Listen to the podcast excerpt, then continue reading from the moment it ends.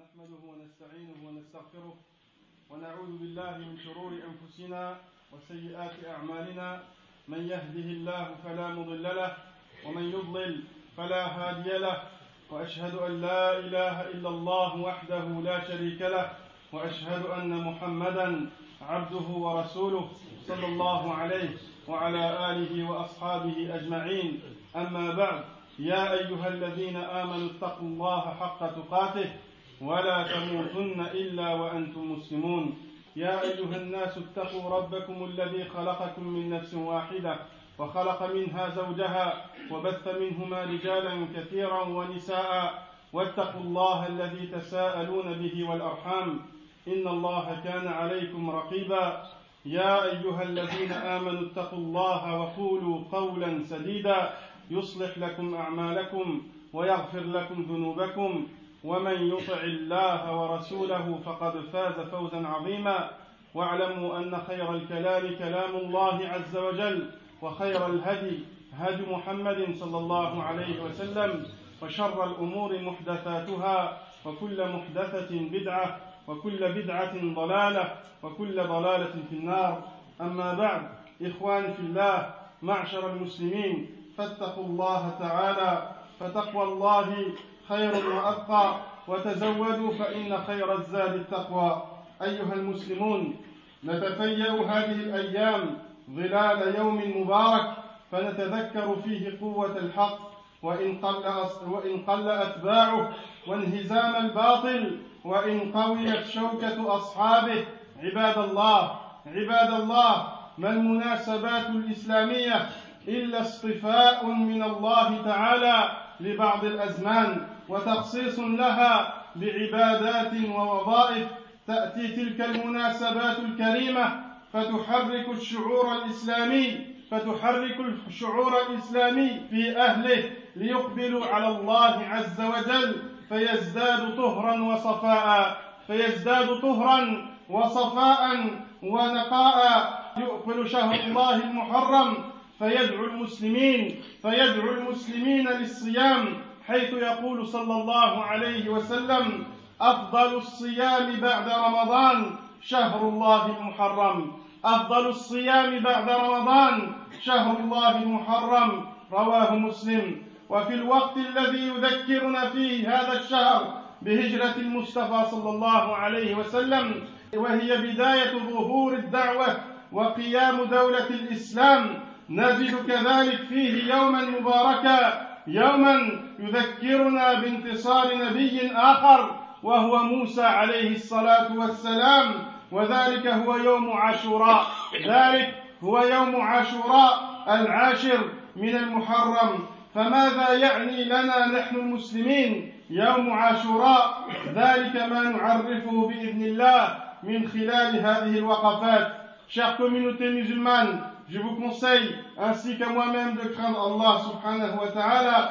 Nous vivons ces jours-ci sous l'ombre de quelques jours bénis qui nous rappellent, qui nous rappellent la puissance de la vérité, même si ceux qui la suivent sont peu nombreux, même si ceux qui la suivent sont peu nombreux, et nous rappellent aussi la faiblesse du faux, même si ceux qui suivent le faux sont nombreux, chers frères et sœurs, les journées qui ont un caractère particulier ne sont là que pour nous rappeler, nous rappeler qu'Allah subhanahu wa ta'ala choisit les saisons qu'il veut pour réchauffer notre foi et nos cœurs et développer notre cheminement spirituel. Ainsi, Allah subhanahu wa ta'ala purifie nos âmes et épure nos esprits et nous conseille de jeûner ce mois sacré de Muharram que nous, vivons en ce moment par la voix de notre prophète sallallahu alayhi wa qui dit le meilleur des jeûnes, le meilleur des jeûnes après celui de Ramadan est celui du mois de Muharram et celui du mois de Muharram rapporté par Muslim. Au même moment, mes chers frères et sœurs, au même moment que ce mois nous rappelle l'émigration de notre prophète sallallahu alayhi wa sallam de la Mecque à Médine qui fut le déclenchement de la puissance musulmane et de la propagation de l'islam, il nous rappelle aussi, ce mois nous rappelle aussi la victoire d'un autre prophète, la victoire d'un autre prophète qui est Moïse, sur lui la paix, alayhi salatu wassalam, qui vainquit le tyran, qui vainquit le tyran Pharaon le jour de Ashura, qui est le dixième jour de ce mois sacré. Il est bon donc de se poser cette question, que représente ce jour pour, ce jour pour nous les musulmans nous allons, nous allons y répondre là en quelques points. معشر المسلمين والمسلمات الوقفة الأولى جاء بفضل عاشوراء أنه يوم نجى الله فيه نبيه موسى عليه الصلاة والسلام والمؤمنين معه وأغرق فيه فرعون وقومه أغرق فيه فرعون وحزبه. فعن ابن عباس رضي الله عنهما أن رسول الله صلى الله عليه وسلم قدم المدينة فوجد اليهود يصومون يوم عاشوراء. فقال لهم رسول الله صلى الله عليه وسلم ما هذا اليوم الذي تصومونه؟ فقالوا هذا يوم عظيم. فقالوا هذا يوم عظيم. نجى الله فيه موسى وقومه وغرق فرعون وقومه. فصامه موسى شكرا لله. فصامه موسى شكرا لله فنحن نصومه. فقال رسول الله صلى الله عليه وسلم فنحن أحق وأولى بموسى منكم. فنحن أحق وأولى بموسى منكم. فصامه رسول الله. صلى الله عليه وسلم وأمر بصيامه رواه البخاري ومسلم. وجاء أيضا في فضل هذا اليوم في فضل صيامه أن النبي صلى الله عليه وسلم سئل عن يوم عن صيام يوم عاشوراء فقال يكفر السنة الماضية يكفر السنة الماضية. رواه مسلم. Mes chers frères et sœurs, notre première réflexion, quel est le mérite de ce jour? Quel est le mérite de ce jour? Comme on a vu, ce jour est celui où Allah subhanahu wa ta'ala a sauvé Moïse et son peuple de la tyrannie de Pharaon et son armée en les noyant tous dans la mer Rouge. Ibn Abbas raconte que lorsque le prophète sallallahu alayhi wa sallam arriva à Médine, il trouva les juifs en train de jeûner ce jour. Il trouva les juifs en train de jeûner ce jour de Ashura. Le prophète sallallahu alayhi wa sallam leur demanda que représente ce jour que vous jeûnez? Ils répondirent, ce jour est sacré. Ce jour est sacré car c'est ce jour où Moïse fut sauvé avec son peuple et Pharaon et son armée furent noyés. Moïse le jeûna par gratitude et reconnaissance envers son Seigneur. C'est pour cela que nous le jeûnons aussi. C'est pour cela que nous le jeûnons aussi. Le prophète sallallahu alayhi wa sallam leur rétorqua nous sommes plus en droit et plus dignes de se réclamer de Moussa, de se prétendre de Moussa de se réclamer de Moïse que vous. C'est ainsi que le prophète sallallahu alayhi wa sallam jeûna ce jour, le jour de Ashura, et ordonna pour le jeûne, rapporté par le Bukhari wa Muslim. Et aussi Muslim rapporte euh, aussi qu'on demanda la récompense du jeûne de ce jour du prophète sallallahu alayhi wa sallam, il répondit, il expie les péchés de l'année passée. Jeûner ce jour expie les péchés de l'année passée. al-Muslimin wa al-Muslimat, الوقفة الثانية عزم النبي صلى الله عليه وسلم على أن لا يصوم عاشوراء مفردا فكانت مخالفته لليهود ولليهود والنصارى في ترك إفراد عاشوراء في, في ترك إفراد عاشوراء بالصوم. فعن ابن عباس رضي الله عنهما قال حين صام رسول الله صلى الله عليه وسلم يوم عاشوراء وأمر بصيامه قالوا له إنه يوم تعظمه اليهود والنصارى. فقال رسول الله صلى الله عليه وسلم فإذا كان العام المقبل فإذا كان العام المقبل إن شاء الله. صمنا التاسع. صمنا اليوم التاسع والحديث رواه مسلم. والمراد أنه عزم على الصوم التاسع مع العاشر. صوم التاسع مع العاشر.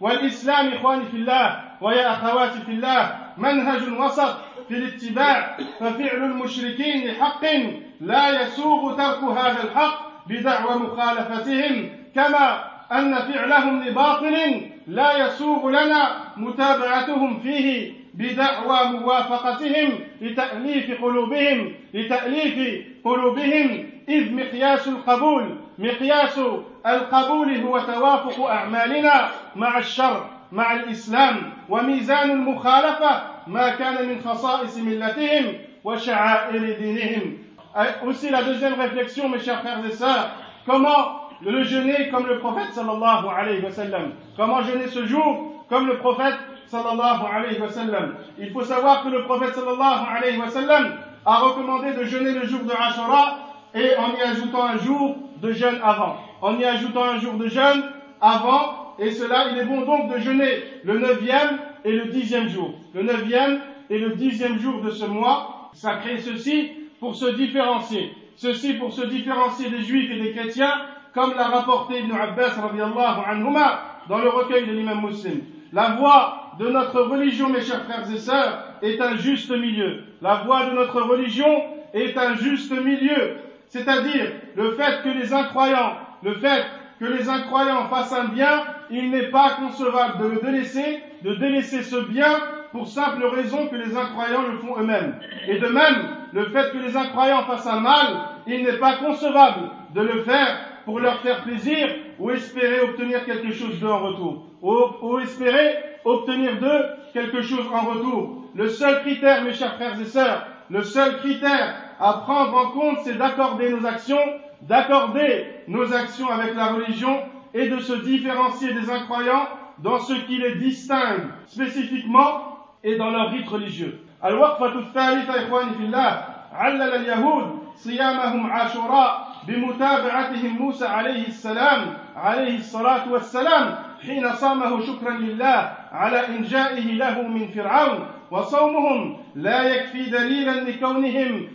أولى بموسى عليه السلام أبدا. إذ الحكم في ذلك بحسب تمام المتابعة بحسب تمام المتابعة والتزام منهج الأنبياء. قال الله عز وجل إن أولى الناس بإبراهيم للذين اتبعوه وهذا النبي والذين آمنوا والله ولي المؤمنين. ولذا كان نبي الأمة نبي هذه الأمة صلى الله عليه وسلم وأتباعه أولى بنبي الله موسى عليه الصلاة والسلام ممن خالف هذه المتابعة. ممن خالف هذه المتابعة. فقال, فقال النبي صلى الله عليه وسلم نحن أحق وأولى منكم بموسى. وهذا وهكذا إخواني في الله ويا أخواتي في الله تتوحد المشاعر وترتبط القلوب مع طول العهد الزماني والتباعد المكاني فيكون المؤمنون حزبا واحدا فيكون المؤمنون حزبا واحدا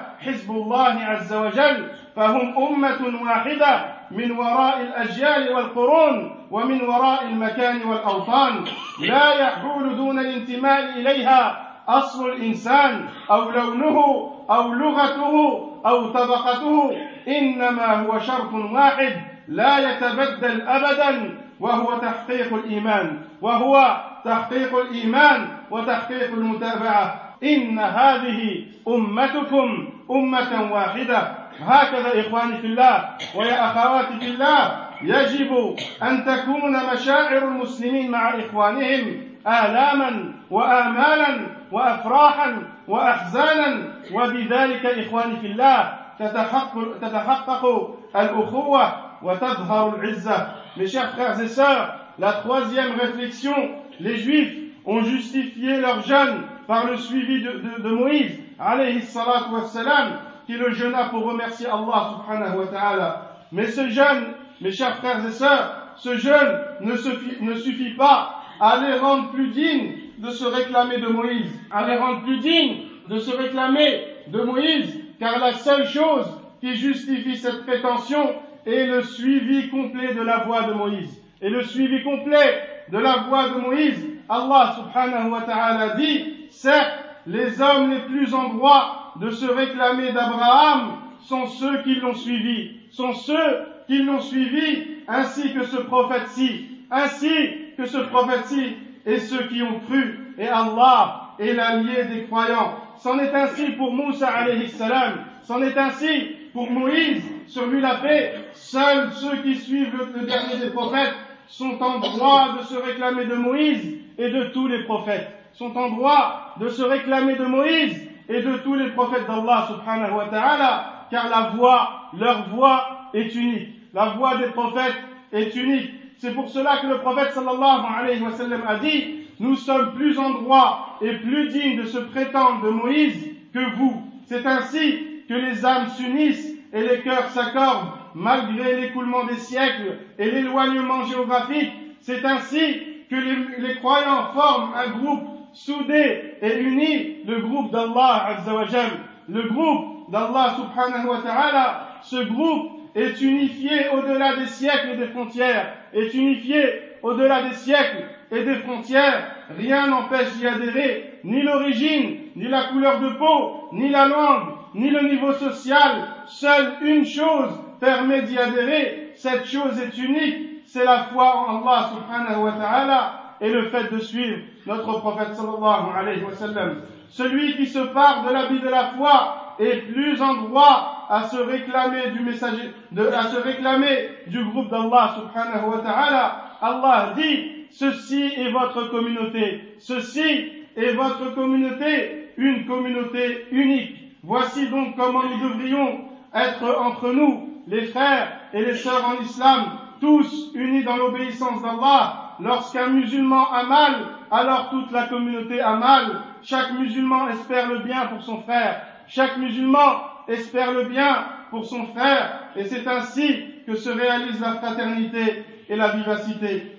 إخواني في الله الوقفة الرابعة كانت نجاة موسى عليه السلام عليه الصلاة والسلام وقومه من فرعون منة كبرى. أعقبها موسى عليه الصلاة والسلام بصيام ذلك اليوم فكان بذلك وغيره من العبادات شاكرا لله عز وجل. إذ العمل الصالح إذ العمل الصالح شكر لله. قال الله عز وجل اعملوا آل داود شكرا وقليل من عبادي الشكور. وأيضا إخواني في الله أساس الشكر مبني على خمس قواعد الخضوع للمنعم وحبه والاعتراف بنعمته والثناء عليه بها وأن لا تصرف النعمة فيما يكره المنعم فيما يكره المنعم. والبشر إخواني في الله ويا أخواتي في الله مهما بلغوا في الشكر قاصرون عن الوفاء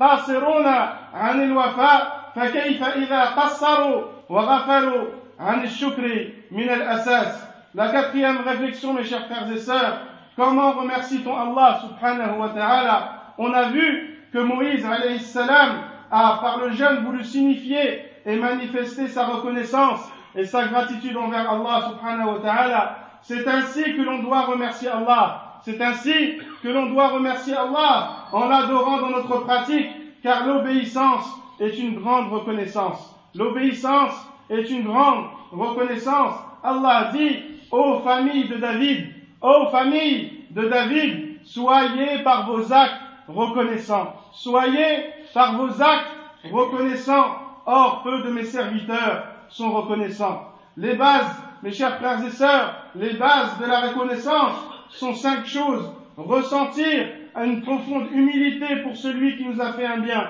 Ressentir une profonde humilité pour Allah subhanahu wa ta'ala et ressentir un profond amour pour lui subhanahu wa ta'ala et reconnaître que ce bien provient de lui seul, que ce bien provient de lui seul et aussi vanter ses mérites par ce don qu'il nous a offert et ne pas faire mauvais usage de ce don et ne pas faire mauvais usage de ce don. L'humain, quoi qu'il fasse comme reconnaissance, il ne pourra jamais rendre ce qu'Allah subhanahu wa ta'ala lui donne chaque jour. Ceci est pour celui qui est reconnaissant. Ceci est pour celui qui est reconnaissant. Alors que dire de ceux qui ne reconnaissent même pas les bienfaits d'Allah subhanahu wa ta'ala sur eux, qu'Allah nous préserve. بارك الله لي ولكم في القرآن العظيم ونفعني وإياكم بما فيه من الآيات والذكر الحكيم أقول قولي هذا وأستغفر الله لي ولكم ولسائر المسلمين فاستغفروه إنه هو الغفور الرحيم.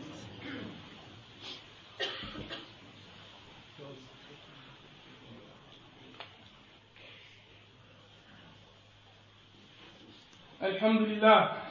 الحمد لله رب العالمين. والصلاة والسلام على أشرف الأنبياء والمرسلين نبينا محمد وعلى آله وأصحابه أجمعين. أما بعد فإنه لا يمر يوم عاشوراء دون أن نتذكر ما جرى لنبي الله موسى عليه الصلاة والسلام من مواقف وأحداث في طريق دعوته وما واجهه من تحديات وعقبات انتهت بانتصار المؤمنين وهزيمة الطغاة والمفسدين بعدما بلغ الكرب بالمؤمنين نهايته فالبحر أمامهم والعدو خلفهم فلما ترى الجمعان قال أصحاب موسى إنا لمدركون إنها ملحمة إنها ملحمة من ملاحم الدعوة. تؤكد أن نور الله عز وجل غالب مهما حاول المجرمون طمس معالمه وأن الصراع مهما امتد أجله والفتن مهما استحكمت حلقاته. فإن العاقبة للمتقين فإن العاقبة للمتقين لكن ذلك يحتاج إلى صبر ومصابرة واستعانة بالله صادقة. قال الله عز وجل عن موسى قال موسى لقومه استعينوا بالله واصبروا إن الأرض لله يورثها من يشاء. إن الأرض لله يورثها من يشاء من عباده والعاقبة للمتقين والعاقبة للمتقين. وقصة موسى تؤكد أن الأمة مستضعفة ولو بلغت في الضعف ما بلغت لا ينبغي أن يستولي عليها الكسل ان يستولي عليها الكسل عن السعي في حقوقها.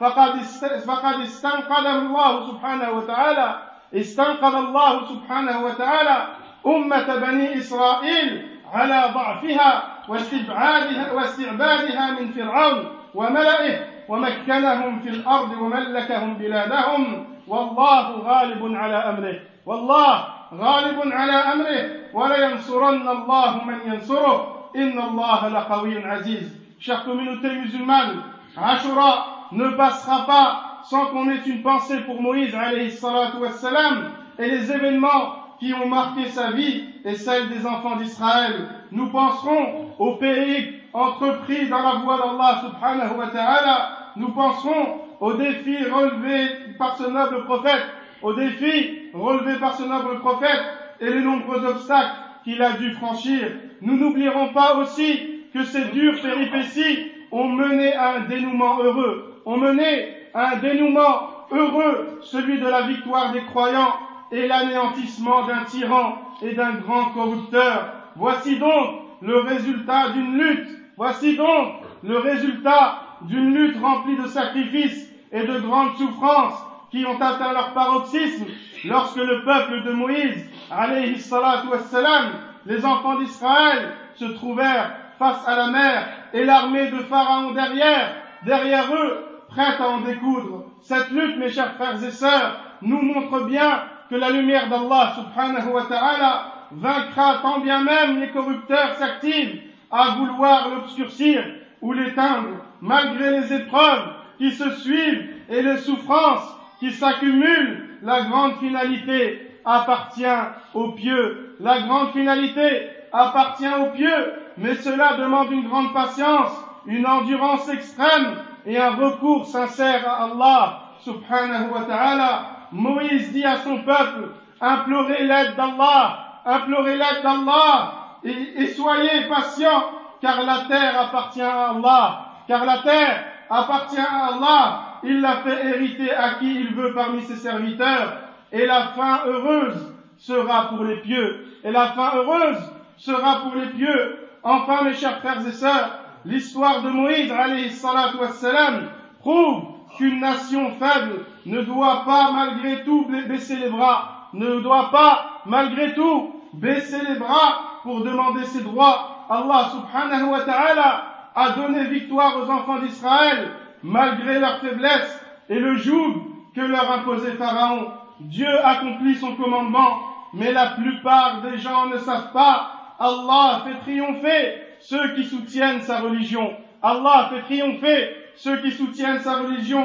Allah est assurément fort et puissant. Allahumma salli ala Muhammad wa ala ali Muhammad. كما صليت على إبراهيم وعلى آل إبراهيم في العالمين إنك حميد مجيد. وبارك على محمد وعلى آل محمد كما باركت على إبراهيم وعلى آل إبراهيم في العالمين إنك حميد مجيد. اللهم إنا نسألك العلم النافع.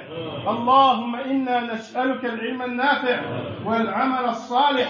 اللهم إنا نسألك البر والتقوى ومن العمل ما ترضى يا أرحم الراحمين. اللهم آت نفوسها تقواها وزكها أنت خير من زكاها أو أنت وليها ومولاها وأنت على كل شيء قدير. اللهم أعز الإسلام والمسلمين وانصر عبادك المستضعفين. اللهم انصر عبادك المستضعفين في كل مكان.